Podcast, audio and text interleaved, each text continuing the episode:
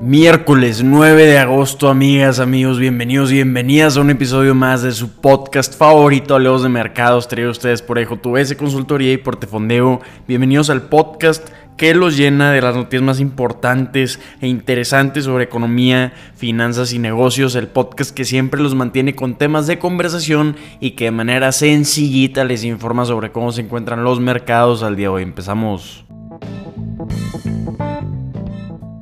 Empezamos hablando de cómo amanecieron los mercados el día de hoy. Tenemos mercados sin movimientos. Tenemos al Dow Jones cayendo 15 puntos o un 0.04%. Al SP 500 arriba un 0.3% y al Nasdaq incrementando un 0.11%.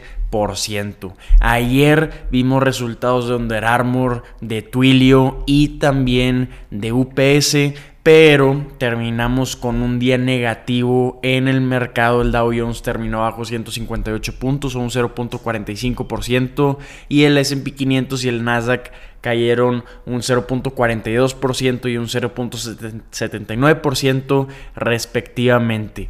¿Por qué sucedió esto? Porque Moody's ayer recortó la calificación crediticia para 10 bancos regionales de Estados Unidos. Estos bancos son Commerce Bankshares, Buck Financial, MT Bank, Old National Bancorp, Prosperity Bankshares, Amarillo National Bancorp, Webster Financial, Fulton Financial, Pinnacle Financial Partners y Associated Bank Corp. Entonces, al recortar esta calificación crediticia de estos 10 bancos citando menores utilidades y costos más altos de financiamiento, pues revivió el temor de la crisis, de la crisis bancaria que, estamos que estábamos viendo a inicios de 2023 y además para amenazar aún más Moody's dijo que está evaluando la calificación crediticia de otros seis bancos más grandes que estos. Entonces va a haber cierto pánico en el sector financiero, en los mercados accionarios en estos días hasta que Moody's saque estas evaluaciones que está haciendo a estos seis bancos que no mencionó. Vamos a ver qué es lo que nos traen para eh, los movimientos del mercado porque sí un gran impacto debido a esta noticia. Pero hablando de qué esperamos el día de hoy, pues esperamos resultados de Disney que van a ser básicamente los resultados que todos los inversionistas van a estar esperando y algunos otros van a estar esperando también los resultados de Win Resorts. Hablando de noticias que están pues impactando el mercado, es que ESPN lanzó una nueva plataforma con Penn Entertainment en la que se van a poder realizar apuestas. Penn Entertainment es propiedad ahora de regreso de el fundador de Barstool Sports, Dave Portnoy. Entonces las acciones de Penn Entertainment están incrementando más de 12% tras estas noticias. Entonces increíbles movimientos los que estamos viendo para esta empresa. Vámonos con noticias de Twilio. Twilio es personalmente de mis empresas favoritas. Recuerden que no es para nada una recomendación de inversión, es simplemente la opinión que estoy expresando de esta empresa. Twilio durante 2023 sus acciones han incrementado un 15.83%. Sin embargo, desde su punto más alto de febrero de 2021 están abajo sus acciones un 86%. Actualmente esta empresa tiene un valor de mercado de 10.740 millones de dólares, tiene ventas para los últimos 12 meses de 3.950 millones de dólares que si lo comparamos con el valor de mercado, sorprendentemente esta empresa está valuada a 2.7 veces sus ingresos. Entonces, una valuación absurdamente barata la que estamos viendo. Los inversionistas han hecho de cierta forma a un lado a esta empresa que muchos no conocen, pero en sí tiene a los clientes más grandes del mundo y está participando en un mercado en el que las barreras de entrada son gigantescas. Piensa en el sistema de comunicación de Twilio, te lo voy a explicar de manera sencillita. Piensa en cualquier aplicación que requiera un sistema de comunicación llámale Uber, llámale WhatsApp, llámale Messenger, Airbnb, la aplicación que quieras, inclusive para el gobierno, probablemente está utilizando los sistemas de comunicación de Twilio. Entonces es un mercado muy cerrado en el que está participando esta empresa, pero tiene a los clientes más grandes. Entonces estamos viendo que están creciendo los clientes para Twilio, pero no está creciendo Twilio hablando de evaluación del mercado. Como comentamos, está un 86% abajo de su evaluación de 2021 a pesar de que está evaluada 2.7 veces sus ventas de los últimos 12 meses. Ayer presentó resultados trimestrales esta empresa después del cierre del mercado y parece ser que ya están pues volteando a ver los inversionistas de esta empresa porque sus acciones están incrementando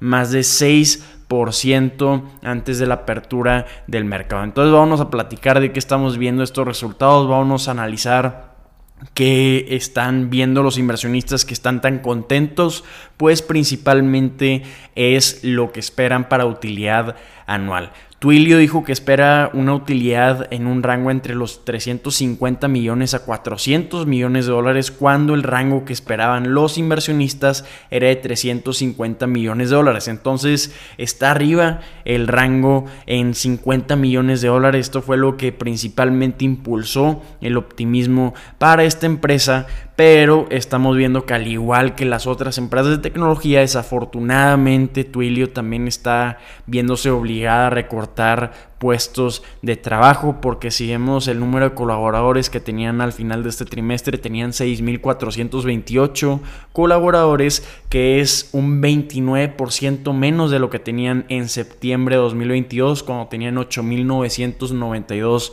colaboradores. Esto es un esfuerzo para mejorar los márgenes por comentarios del director ejecutivo estamos viendo que la empresa está comprometida a tener un enfoque en crecimiento eficiente por su negocio. Entonces, por eso están con estas campañas de recorte de costos y hablando de qué es lo que estamos viendo de resultados de los números. Ahora sí, este segundo trimestre de 2023 vimos un incremento anual en ventas de 10% con un muy cómodo margen superaron la estimación de los analistas de ventas de 986 millones de dólares esta empresa presentó ventas de 1040 millones de dólares aunque superó con un muy buen margen la estimación de ventas este marcó su tasa de crecimiento más lenta en ventas desde que salió a ser una empresa pública en la bolsa en 2016. Hablando de utilidad, también superó la estimación de los analistas,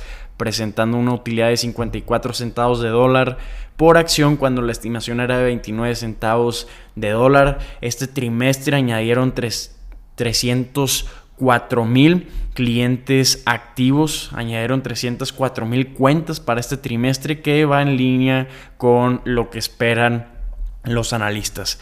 Aunque vimos que incrementaron el rango de utilidad anual para lo que esperan de este 2023. Vimos que las ventas que esperan para el tercer trimestre se quedaron cortas a lo que esperan los analistas. Esto fue lo negativo que vimos para estos resultados. Esperan ventas en este trimestre 985 millones de dólares cuando la estimación de los analistas era de 1020 millones de dólares aunque la utilidad, como comentamos, sí está superando la estimación de los analistas. Sin embargo, yo creo que ya está aprendiendo Twilio de la estrategia de casi todas las empresas que vimos del S&P 500 que ponen una vara muy baja, ponen estimaciones muy bajas de resultados para el siguiente trimestre, superarlas y ver estos incrementos en las valuaciones de las empresas. Vamos a ver si estoy en lo correcto y si sí están poniendo estimación de ventas tan baja para superarla el siguiente trimestre. ¿Cuál es su opinión? Vámonos con noticias de Rivian, esta empresa que tiene un valor de mercado de 23.290 millones de dólares, tiene ventas de 2.200 24 millones de dólares para los últimos 12 meses y ayer presentó sus resultados trimestrales después del cierre de mercado y tiene sus acciones incrementando casi un 1% antes de la apertura. Vimos resultados mixtos, aunque le gustó a los inversionistas lo que vieron, no les gustó mucho que Rivian espera pues pérdidas más grandes a medida que continúa con sus planes de producción que está incrementando. Rivian espera producir este año 52 mil vehículos en comparación con lo que esperaban previamente de 50 mil vehículos. Por eso estamos viendo que después de presentar estos resultados trimestrales pues comenzaron a caer las acciones pero se recuperaron a ahora estar incrementando casi un 1% antes de la apertura espera la empresa una pérdida de 4.200 millones de dólares para este año que esto es 100 millones de dólares de mejora en comparación con, con, lo que esperaban previamente. Entonces vimos una mejora aquí de lo que esperaban previamente, aunque se quedó corto con lo que esperan de pérdida los inversionistas en promedio que era de 4.180 millones de dólares. Entonces esta estimación mixta está reflejando pues estos obstáculos que tiene la empresa en llegar a la rentabilidad a medida que se está enfrentando con presiones de costos en este ya mercado muy concurrido de los vehículos eléctricos. Hablando de los resultados para la empresa, vimos que presentó ingresos de 1.100 millones de dólares que incluyen 34 millones de dólares de créditos regulatorios. Terminó el trimestre con 10.200 millones de dólares de efectivo y equivalentes. Y hablando de la pérdida por acción, vimos una pérdida de 1.08 dólares por acción, que esto es mejor de lo que esperaban los analistas en promedio de 1.37 dólares por acción de pérdida. Hablando del CAPEX que espera la empresa para este año redujo su estimación para 2023 de CAPEX. Esperan un CAPEX de 1.700 millones de dólares cuando previamente esperaban 2.000 millones de dólares. Hablando de la producción que vimos para este trimestre. Ya habíamos platicado el mes pasado que la empresa había producido 13.992 vehículos, que es más de la estimación que había de 12.640 vehículos. Entonces estamos viendo que hay cierto optimismo para la empresa en cuanto a su producción, pues como saben, Rivian es la empresa que está produciendo los vehículos eléctricos, las vans eléctricas de Amazon, que es el accionista más grande para esta empresa. Entonces, resultados mixtos en conclusión los que vimos, pero planes muy optimistas de producción. Amigas, amigos, estas son las noticias que tienen que saber el día de hoy. Espero que la información compartida les haya resultado de gran utilidad. Si así lo fue, los invito a compartir este contenido en sus redes sociales, a ponerle una calificación honesta a este podcast en la plataforma donde nos estén escuchando. Y si tienen cualquier duda, comentario o retroalimentación, los invito a que nos manden un mensaje para que ahí platiquemos. Espero que tengan un excelente día y ánimo. Mañana nos vemos.